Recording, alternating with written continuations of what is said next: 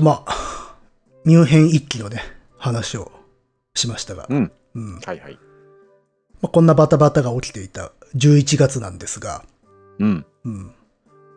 あの爆裂のハイパーインフレ、まあいい。はい、がね、まさにこの時期、うん。1ドル4兆2000億マルクという意味不明な数字にまで達していたという、うんまあ、話は前にしましたが、はい。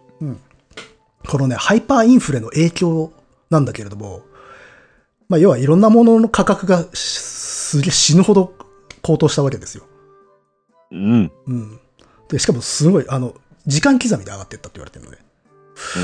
あのね、当時のイギリスの新聞のデイリーメールっていうまあ新聞があるんだけれど、それがね、23年7月当時の状況を、あの、こう報道していて、うん。あの、まあ、お店の商品の値段が時間ごとに書き換わっていたと。ほうほうほう。ああ、はいはいはい。で、例えば朝10時に500万マルクだった蓄音機が、うん。同じ日の午後3時には1200万マルクになっていたっていう。おおで、まあ、この例をね、挙げた歴史学者のリチャード・ J・ エヴァンズ。この人はね、例え話としてこんなことも書いていて、ー。うん。もしカフェの客が5000マルクのコーヒーを1杯注文すれば、勘定をするときには8000マルクになっていたかもしれないっていう。お。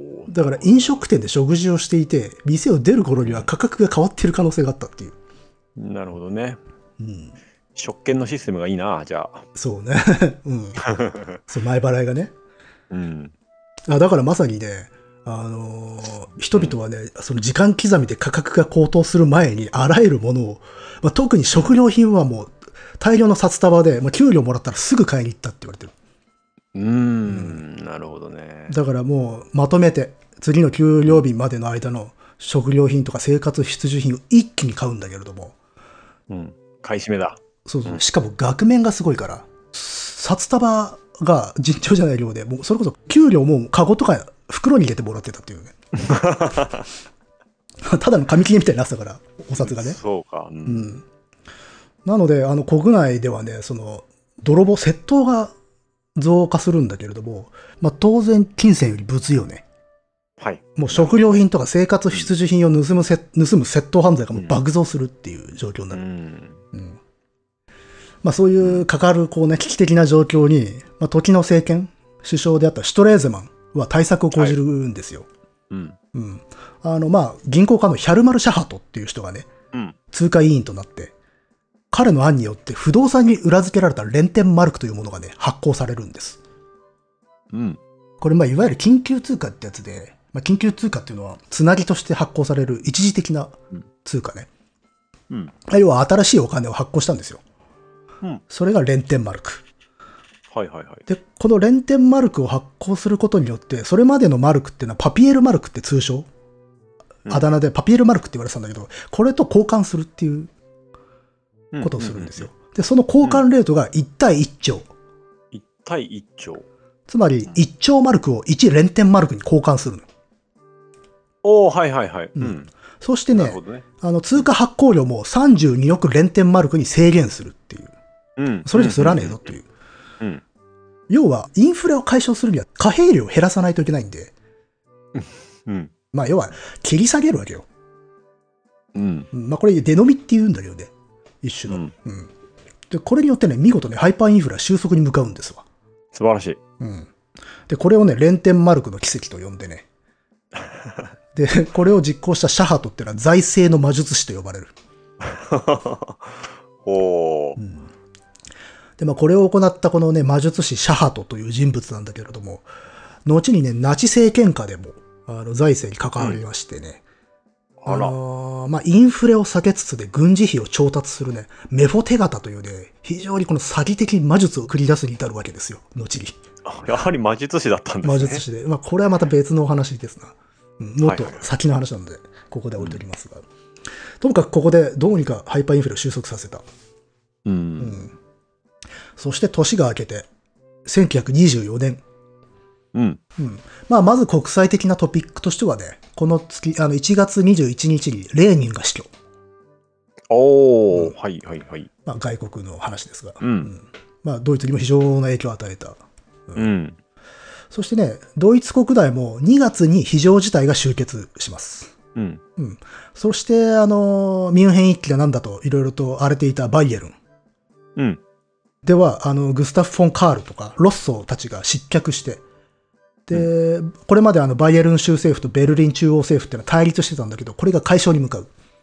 おあの、すべてがちょっと落ち着いてくるんです。いろいろ。そんな感じだね。うんはいはいはい。で、まあ、その、落ち着いていく中で、5区にいるヒトラーさんですよ。うんうん。捕まってるもんね、今ね。そうそう。まあ、彼、裁かれることになるんですが、はい。うん、最初彼はね、あのーハンガーストライキに突入します。うん。うん、抵抗運動のつもりなんですかね。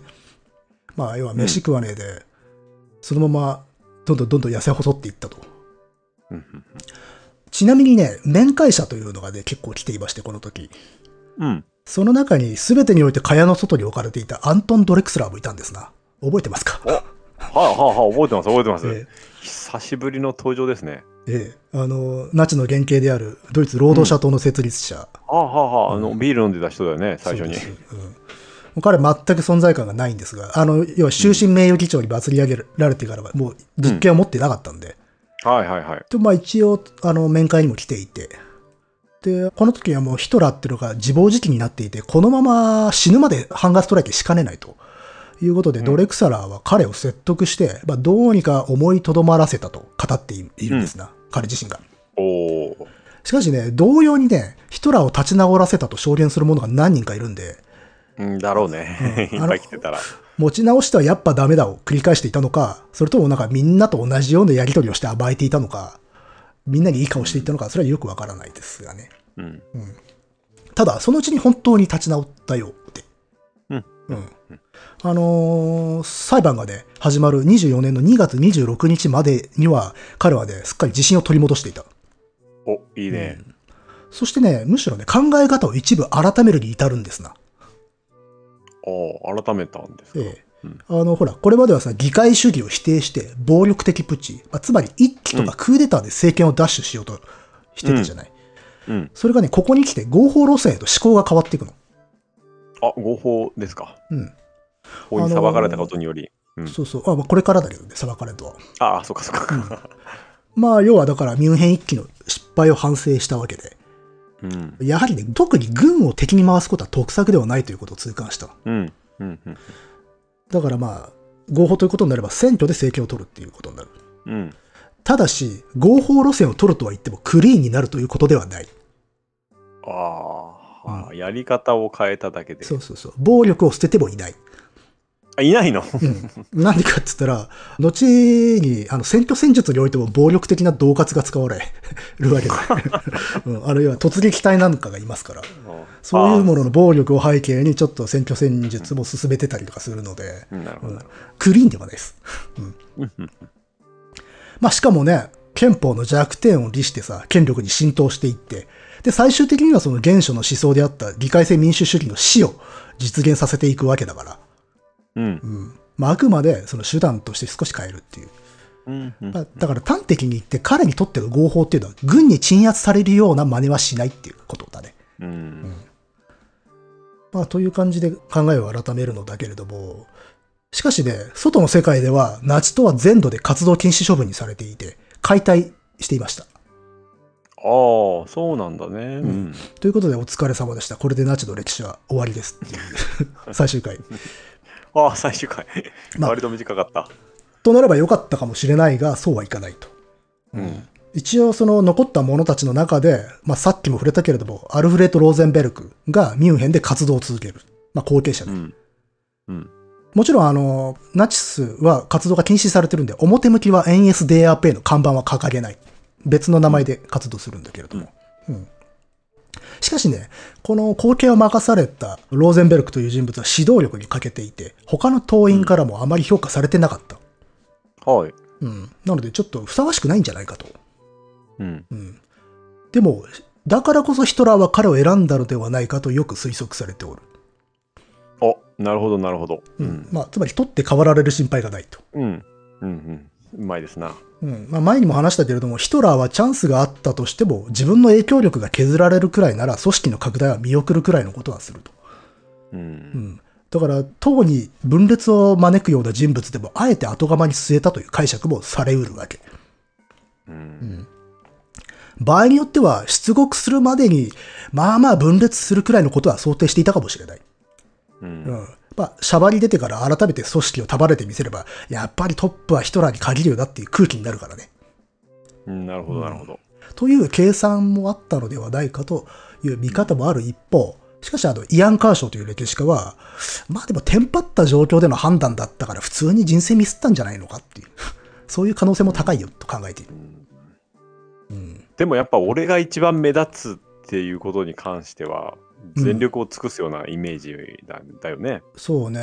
まあそこはだから、前者の可能性も捨てきれないけれども、うんでもやっぱし、場当たり的なところもあるようなので、そこまで徹底して考えてるか、もちろんそういうい意思っていうか、少しは考えていたかもしれないけれど、もう本当に計算づくだったっていうのはちょっと考えにくいんじゃないっていうのはカーショーは書いてますね。なるほど。うん。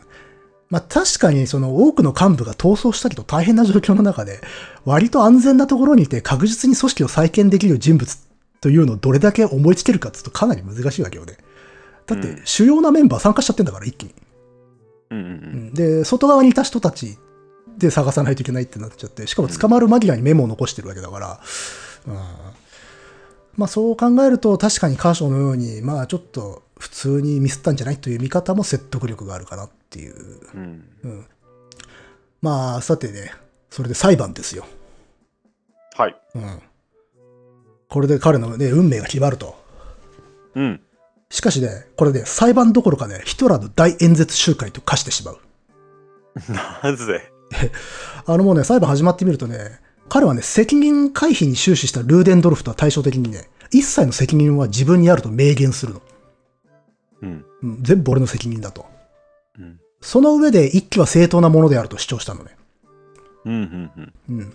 まあ、全部は自分の責任であるというとね、こう仲間たちをかばってリーダーとしてけじめを取る立派な態度であるかのように思われる。うん。しかしね、そんな綺麗な話ではない。ああ、そうん。だからこの一期の主役は自分であり、打倒共和国とこその国民社会主義運動を指導する者は自分であるっていうアピールをその場でしたんだよね。ここで全部俺の責任だっていうことになれば、つまり俺はこの右派の運動の代表であると宣言したも同然なわけですよ。うん。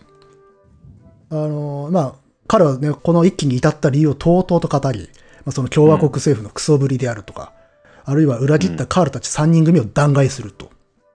う。うんん。だから相当強気であったと。うん。う。うんん。まあそういうね、強気のヒトラーなんだけれども、彼にとって幸運だったのは、この裁判がミュンヘンの特別法廷で行われたこと。うん。というか、だから彼強気だったの。うん。うん。なるほどね。まあ、一期は国会の反逆だから、本来ならライプツィヒの国事裁判所というところで裁かれるはずだった。うん。けれど、バイエルンがヒトラーをライプツィヒに送ることを拒否して、自分たちのテリトリーで裁くことにした。うん。うん。うん。これなぜかというと、グスタッフ・フォン・カールたち、3人組にも類が及ぶ可能性があったから、ルイが及ぶ。うん、巻き込まれる。ああ、はいはい。うん。思い出してほしいんだけれども、そもそもその前からベルリン進軍を起として、ヒトラーたちドイツ闘争連盟とも会合したりしてましたよね。3人組たちあは。あ、はいはいはい。うんだから、むしろ一味なんですよ。うーん。なるほど。そうかそうか。要は様々な思惑からヒトラーたちの独走を押さえつけてたというだけで、まあ同じ穴の無地な。うん。余裕でこっちも反逆者なわけ。ね。ううんん。で、実際しかもバイエルンでもその軍がベルリン進軍の訓練に協力していたりとかするんで、結局、うんバイエルンは政府側にも反逆者がいっぱいいたわけですよ。うーん、なるほど。うん。で、実際ヒトラーもその点をほのめかして揺さぶりをかけてる。うん、おめえらも最初から噛んでたよな、と。うん。なので、ミュンヘンの法廷で裁判が行われることが決定したとき、少なくとも重い判決が下ることはないとヒトラーもおそらく思ったんではないかと。うん。うん。だから、この法廷を政治的お祭り騒ぎと評されるようなね、彼のパフォーマンスの場にしてしまったと。なるほど。うん。で、まあ、法廷もね、ヒトラーにおかしなくらい発言の自由を与えて、そこが一番気になってたとこだよ。そんなに話す機会あんのか、被告に。普通はないですよ。うんなね 被告が一番の主人公という状況。これはね、もう、この当時の、あの、司法も基本的に右派なの。うん、まあ。裁判官たちがみんな右派なんで、うん。で、い以前ちらっと話したけれども、基本的に左派とか左翼のテロには非常に厳しいのに、右派右翼のテロには非常に甘いっていう体質が蔓延していて。おお、なので、まあ、基本的に審判だったわけですよ。うんヒトラーたちの。うん。うん。で、しかも、彼自身、その裁判の中で、そのね、超口説、大演説の中で法廷に対して、あの、諸君が我々に裁きを下すのではないと。歴史の法廷が我々に裁きを下すのだ。とまで言い続ける。はあはあはあ。なるほどね。そうそうそう。まあ、だからもう本当に、裁く側にも審判がいたり、鼻から政治的手心が加わっている茶番に近い裁判だった。うん。うん。あの、ここで正常な司法に付されていたら、おそらく歴史は変わっていただろうと。うん。うん。まあ、だってこれ、国家反逆罪で、しかも死者も出てるので、まあ、極刑ですよ。普通に考えたらね。あと、ヒトラーの場合だと、オーストリアへの強制送還というのもあり得た。まあ、もともとね、オーストリアの人ですから。そうですね。うんもう場所が違ったらな。そう。でもまあ、そもそもこういう裁判になってしまうバイエルン、ひいてはバイマール共和国だったからこそ、この立場にヒトラーはいるわけっていうね。はい。だからシステムが正常に機能しているなら彼はここにいないということで、やっぱし本当に歴史にイフはないなってとこだよね。うん。そうですね。うん。なるほどね。本当だ。まさにその通り。まあ、ただそう思っちゃうよね、人情としてはね、ここでなまあね、思っちゃうよ。うん。ううんん。そしてね、4月1日に判決が下されると。うん。うん。で、まずねエイ、プリルフールだから一発嘘をい入れたりしないの？いや、嘘みたいなもんだからね、これ。あの、マジで判決嘘みたいな判決だよ、これ。あ、本当？うん。まず、ルーデンドルフ。まあ、一緒に加担していた。彼無罪。無罪？ええ。ルーデンドルフ超偉い人だったんでね。はうん。ちなみにこのルーデンドルフさんはね、ヒトラーと違う面倒くささで結構法廷を翻弄したようですよ。うん。なんか言われるとね、裁判官たちに君たちはどの身分で言ってるわけみたいな態度を取ると。お前お、俺より偉くないでしょっていう態度をね、取ってね、麻生さんみたいな感じ。判事を爆発したりしていたと。まあね。はあはあはあ。まあ、そしてまあ自分は当初計画は知らなかったと。まあ騙されていたうん。責任はないとは言ってたんだけれども、うんじゃあそれで無罪が出た。じゃあ喜ぶかっつったら、は、無罪だと。それは俺に対する侮辱だとか言うよね。おかなりめんどくさいこと言って判事を困らせている。うんで、よくわかんないですよ、この人は。うん。よかったですね。ううんん。で、まあ主会であるヒトラーたちだけれども、彼にはね、5年の禁錮刑が言い渡されます。5年？ええ。死者も出ている反逆行為で。しかも模範囚であれば1年後には仮釈放も検討されるっちゅうオプション付きでね。これだから裁判中の拘置期間を差し引くと最短で半年ぐらいでその可能性が出てくるんですよ。はあはあはあ。うん。だって人一人殺したって5年以上入ることあるでしょうよ。うん、まあね、うんそういう場合もあります、もちろん。しかもまあちょっとしれっと言うと、ヒトラーってこの時点であの執行猶予中だったんですよ。別件で。あれかな前軽く触れたかなあの別の党のね集会に殴り込みかけてそれで捕まってるんだけれども、ええそれの執行猶予期間中だったと。うん。しかしこれは一切あの加算されなかった。ほまあ、そういう中での禁錮5年。しかもこの禁錮刑、要塞禁錮刑というで、まあ、現代の我々には馴染みのない刑だったんだけれども、う。うんこれはね、あの、政治家とか偉い人が被告であったり、あるいはね、決闘による殺人うん。などでね、その人の名誉を保った上で課せられた拘置刑というものがね、あるんですわ。あの、当時、決闘って結構行われてたんで、ああ、はいはい。うん聞きますね。うん。で、これによりね、ヒトラーはね、引き続きその、まあ、拘置されていたランツベルク刑務所に収監されるわけだけれども、まあ、あの、独房には家具が運び込まれてね、そこそこ快適な環境と自由が与えられたね、激ヤマな無所暮らしになる。おおまあ、これがいわゆる要塞禁錮刑であったと。まあ、だからー。う、んなんていうのかな、刑務所に閉じ込めるというよりかは、一種の軟禁？うん。うん。まあ、一応の身柄拘束みたいな感じですかね。そうそうそう。うん。で、まあ、そうやってね、ヒトラーに判決が下ると、党員のね、ルドルフ・ヘスがね、親分のね、そば近くに使えるために自首してきて。同じくランツベルク刑務所に収監されます。う。うんん。なるほど、はい。うん。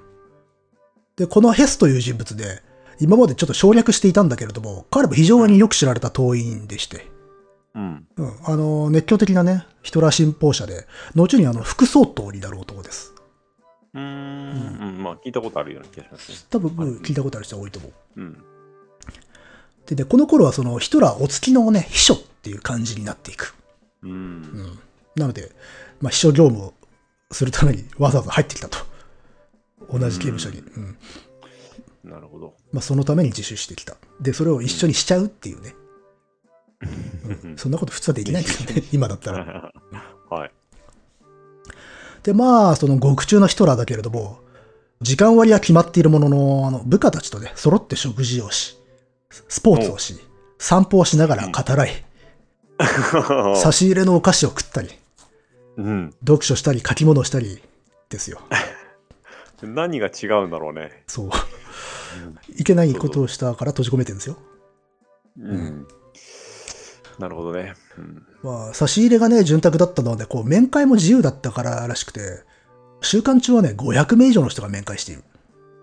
おお。まあ、支援者とか党員たちがどんどんどんどん来てたんでしょうね。うん。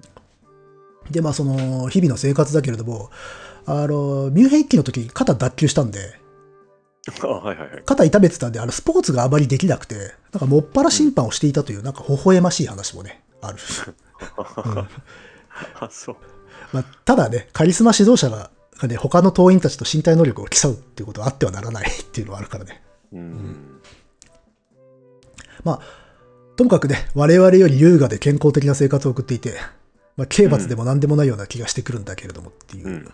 うん。えーまあ、また外側なんだけれども、一応ね、ヒトラーに後を託されたローゼンベルクうん。なんだけれども、もちろん彼らはさっきも言った通り、NSDAP の透明は使えないから、表向き違う政治団体、うん。大ドイツ民族共同体という名前で活動していました。うん。うんなるほど。しかしやはりローゼンベルクには求心力がなくて、もうヒトラー裁判の前から党はね、分裂し始める。うん。またね、ヒトラー自身が具体的な指示をしていないっていうこともあるんだけれども、うん。あの、彼自身がね、意図してない方針、動きも出てくる。うんうんというのはね、部下であるシュトラッサーやでレーブたちが他の右派、ドイツ民族自由党という党とで提携して、無罪としてしゃばり出ていたルーデンドルフを担ぎ上げてね、選挙に打って出るっていう方針を立ててた。で基本的にあの、最初のうちはヒトラーはあの選挙に打って出るっていう気はなかったから、こうのん週間中に考えが変わるんだけど。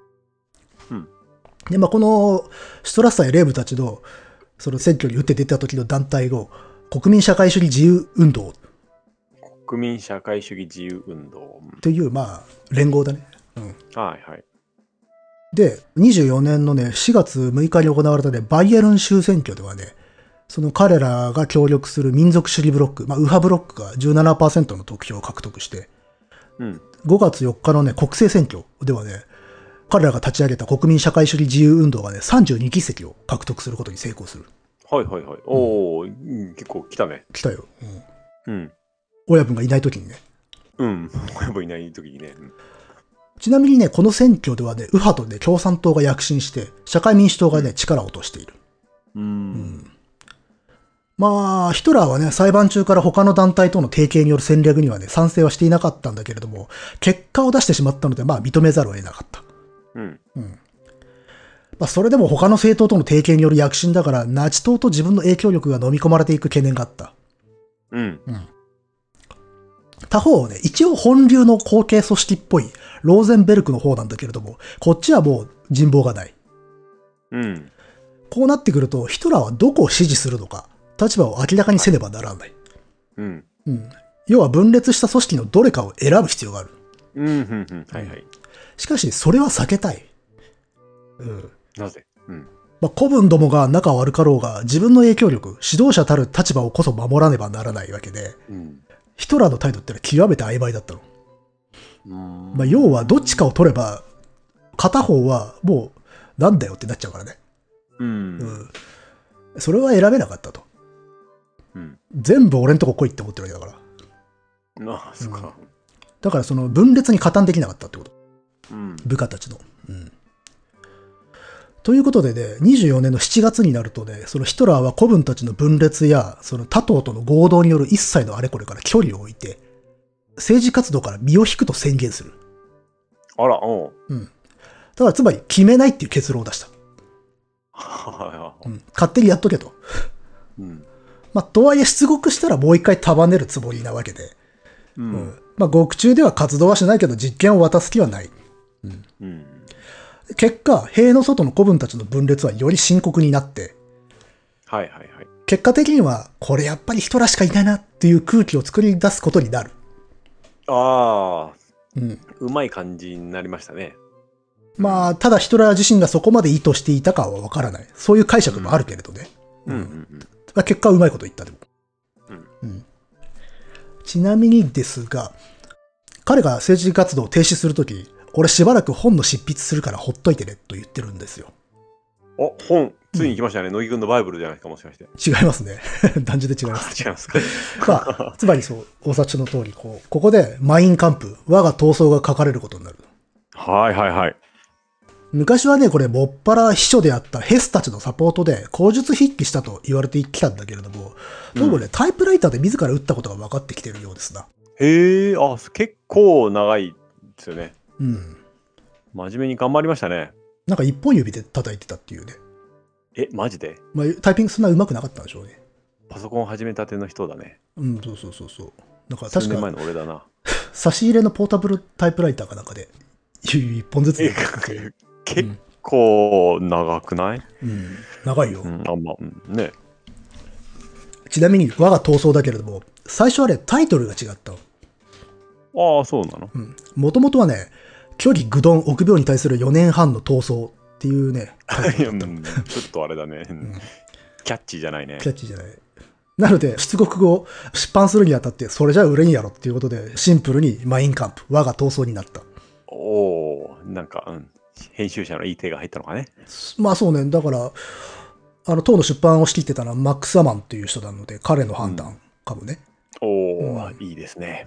あちなみに、あの、このマックス・アマンっていうのはね、ヒトラーの戦友です。うーん、昔の。同じ部隊の。うん。うん、そうなんだ。あの、その出版を任されていた、この時は、当の。うんで、で、最初はね、そのマインカンプ、上下感でかなり高かったらしくて、売れなかったらしいです。あ、そうですか。うん。なので少し後に、その上下巻だったものを一冊にまとめた廉価本っていうのを出すんだけれども、こっから売り上げが伸びていく。うーん。でね、ナチ党がその支持を増やすたびに売れていった。うん、うん、うん。で、その印税収入がかなりヒトラーを潤して、うん最終的にはね、1200万部くらい売れてるらしいですね。すごいね。まあもう、半ば党員の義務として持ってたから、うんそんなにちゃんちゃんと読んだ人はあんまりいないと言われてるよ。あ、そうなんだ。うん。まあ、内容はね、あれですね、その、党結成に至るまでの自身の反省と、うん。党黎明期のその建設過程、うん。あとね、後半はね、その政策とか思想とか世界観、うん。あるいはこの自身のプロパガンダのノウハウなんかを書いている。うん。まあ中身はさすがにちょっと深く突っ込みはしないけれども、これ角川文庫から出てるんで、まあ読むのは容易です。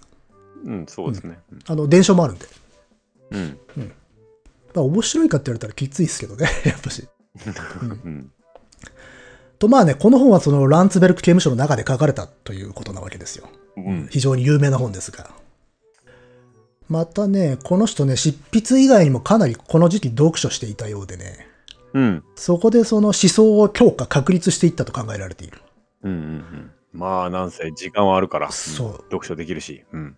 あのね、まあ面会者来てお話しする以外は執筆するか本読むかしかなかったからね。最高だね。最高ですよ。うん で、生活は困らないんだからさ。困らない。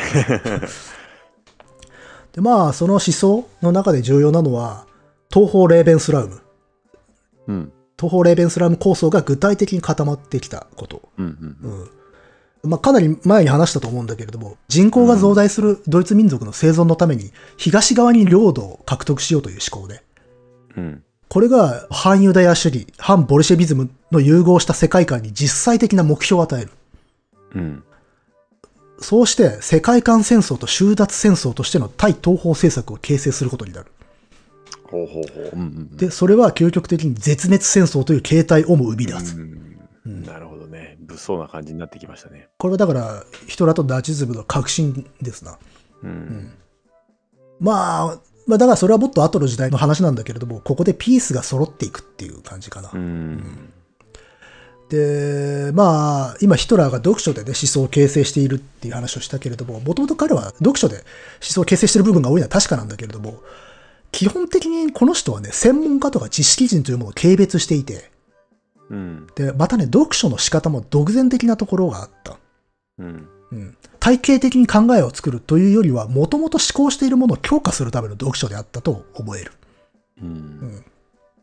これね、まさに我が闘争で彼自身が書いている読書法からも伺えるんですよ。うん。まあ、曰くね、彼は読みながら大切なこととそうでないことを見極めて、大切なことは覚えるけれど、そうでないものはなるべく読まずに、あるいは梅草として呼び捨てるって言ってるの。ほうほうほう。うんなんか、そもそもそれから答えがありきというか。そうそうそうそう。うん。てか、そもそも何が大切かを見極める力を鍛えるために読書はあると思うんだけれども。そうだよね。ん彼は最初から求める知識を選別しているの。うん。でこういう呼び方をする人って、まあいるよね。まあ、いるね。うん。あの、特にネットがそれに向いている。うん。メディアとしては。うん。うん。自分の欲しいものだけを選び取るっていう。そうね。うん。なので、彼はね、その網羅的に知識を溜め込んでいる知識人をかなりネチネチとディスってる。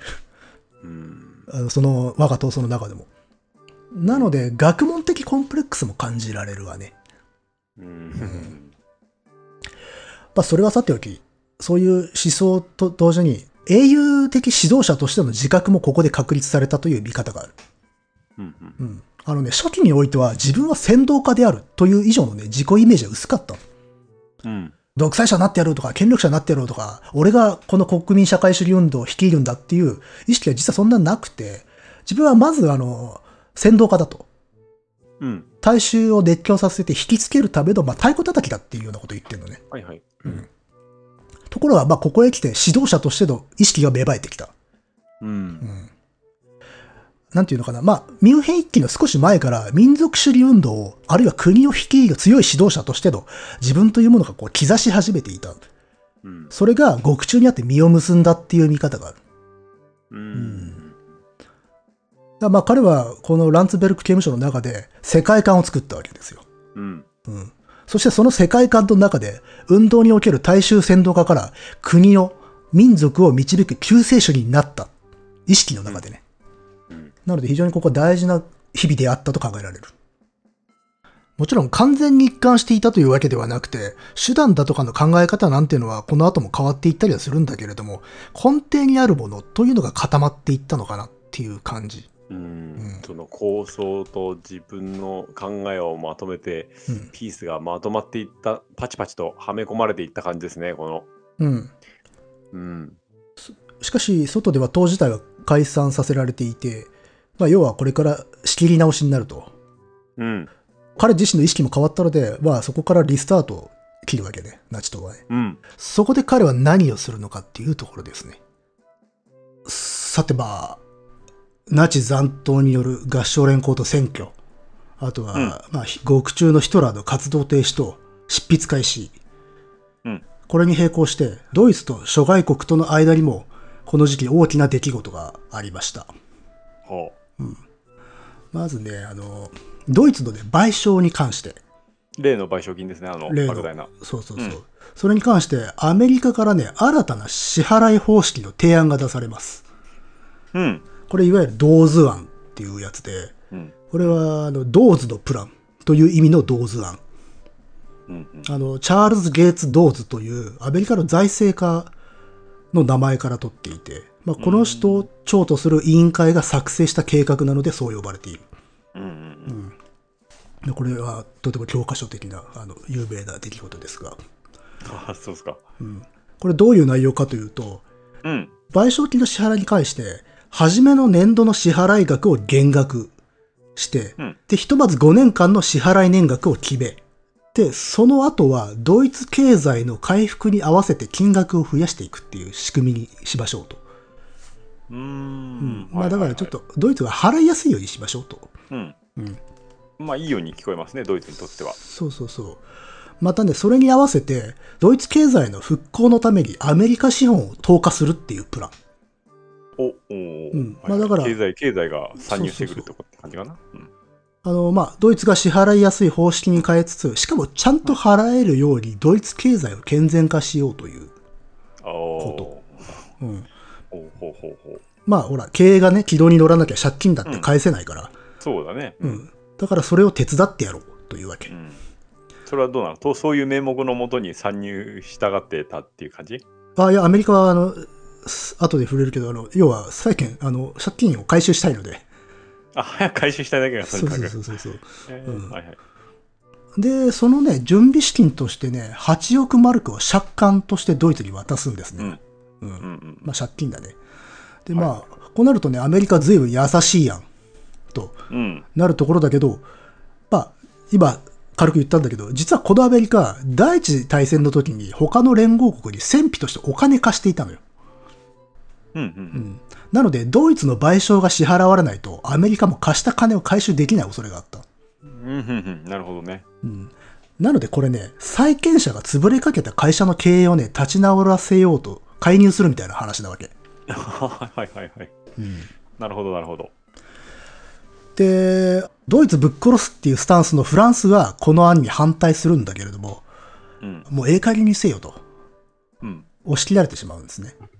う。うんん。まあ、フランスはね、ルール地方を占領したりして、ドイツを追い込んだと。うんますます払えなくさせているんだからと。少しは、ドイツの方にもこう払わせる余裕を与えろということで。うん。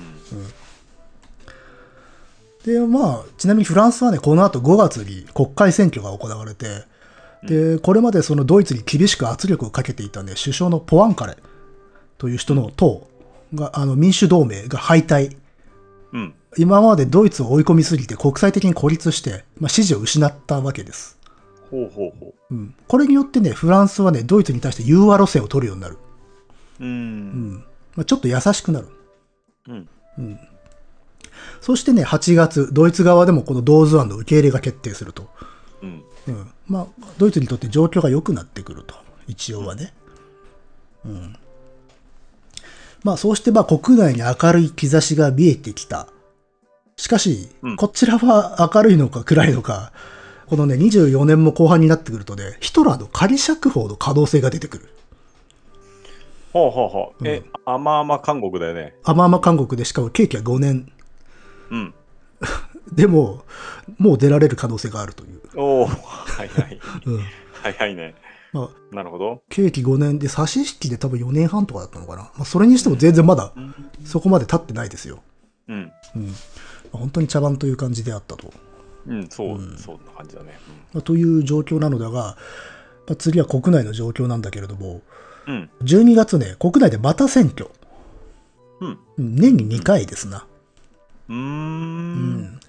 まあ、あの、その連立政権の中で、その連立の党の争いだなんだで解散になったと。うん。うん。まあ、あの、過半数を取れずにね、いくつもの党が寄り集まって連立政権を組むっていうのが状態化しているんで、まあ、まとまらないわけね。うん。うん。まあ、結果、社会民主党が少し盛り返し、前回躍進した、その旧ナチのグループ、ヒトラー獄中にいるんで、まあ、ナチとは名乗れないんだけど、一度部下たちがこう活動してるんだけれども、その彼らとその同盟者による国民社会主義自由運動、うん。そして共産党、これがね、逆に議席を減らす。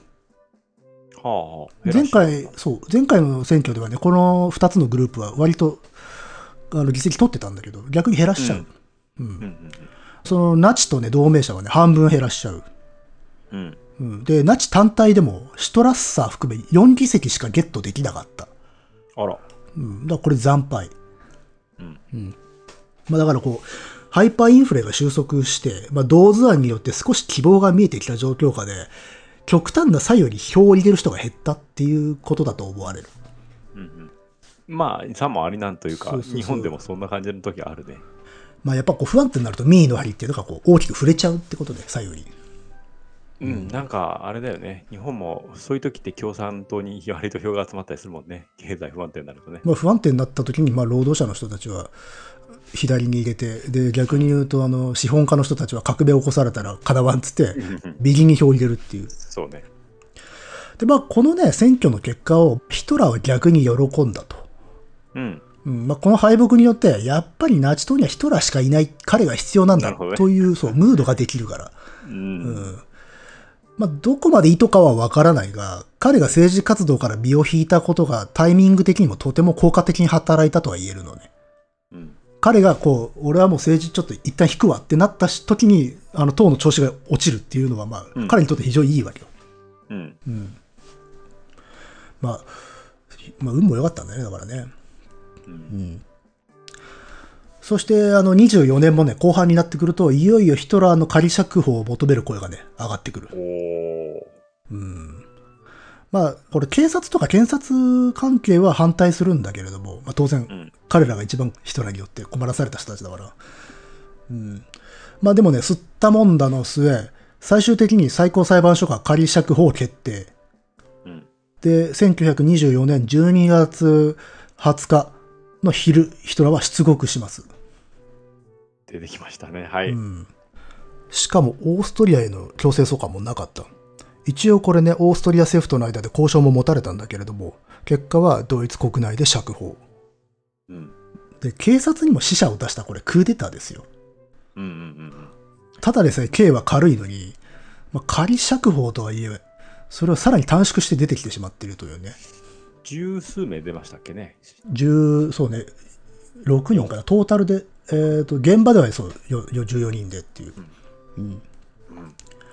うん。で、警察側が4人死んでるから、うん。うん。まあもう司法もへったくれもないような感じですな。そうね、まあ、基本的に司法は、前も話した通り、審判なので、う。うんん。もうそのような状態だったと。そうそうそう。で、まして、まあ、これも話したけれども、あの、いわゆるミュンヘンのその政治状況。まあ、もともとそのミュンヘンのトップたちが、反ベルリンで、反共和国的な姿勢をとっていたので、彼らも、にも類が及ぶので、ヒトラーを重く罰することができないという状況があったっていうね。うん。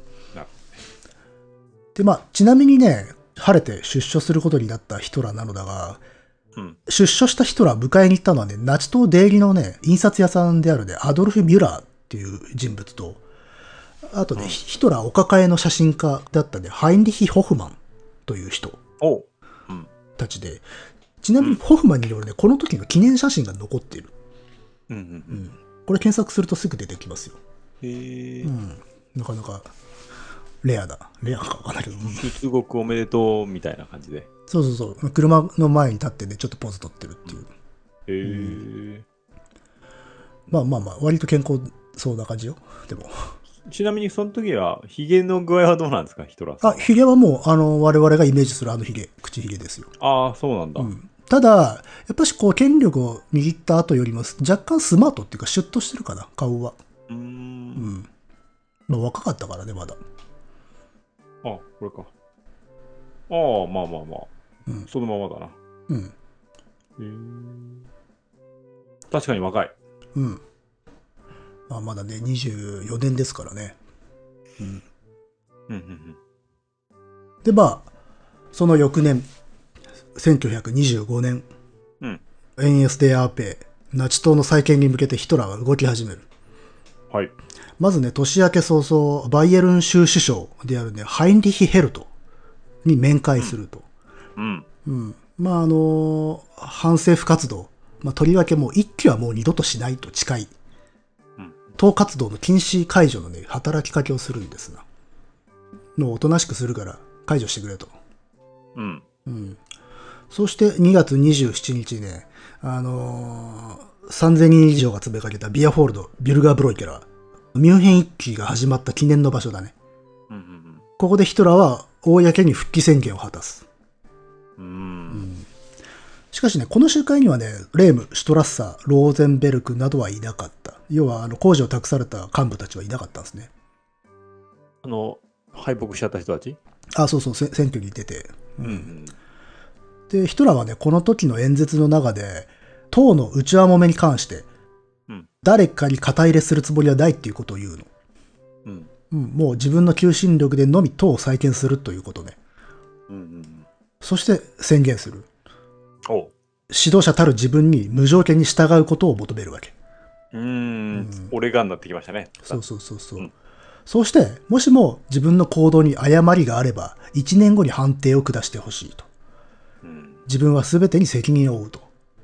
うん。まあだから自分がルースの時には分裂したりであるとか選挙に出たりとかいろいろとこう、ちょっとばらけたんだけれども、俺が戻ってきた以上は、俺中心に行くからだと。うん。うん。その代わり、誤ったことするんであれば、お前たちが俺を裁いてくれと。うん。なるほどね。そして、くしくもその翌日だね。うん。もう一つで、この共和国にとって象徴的な出来事があった。おい。1925年2月28日、はい。大統領のフリードリヒ・エベルトが死去する。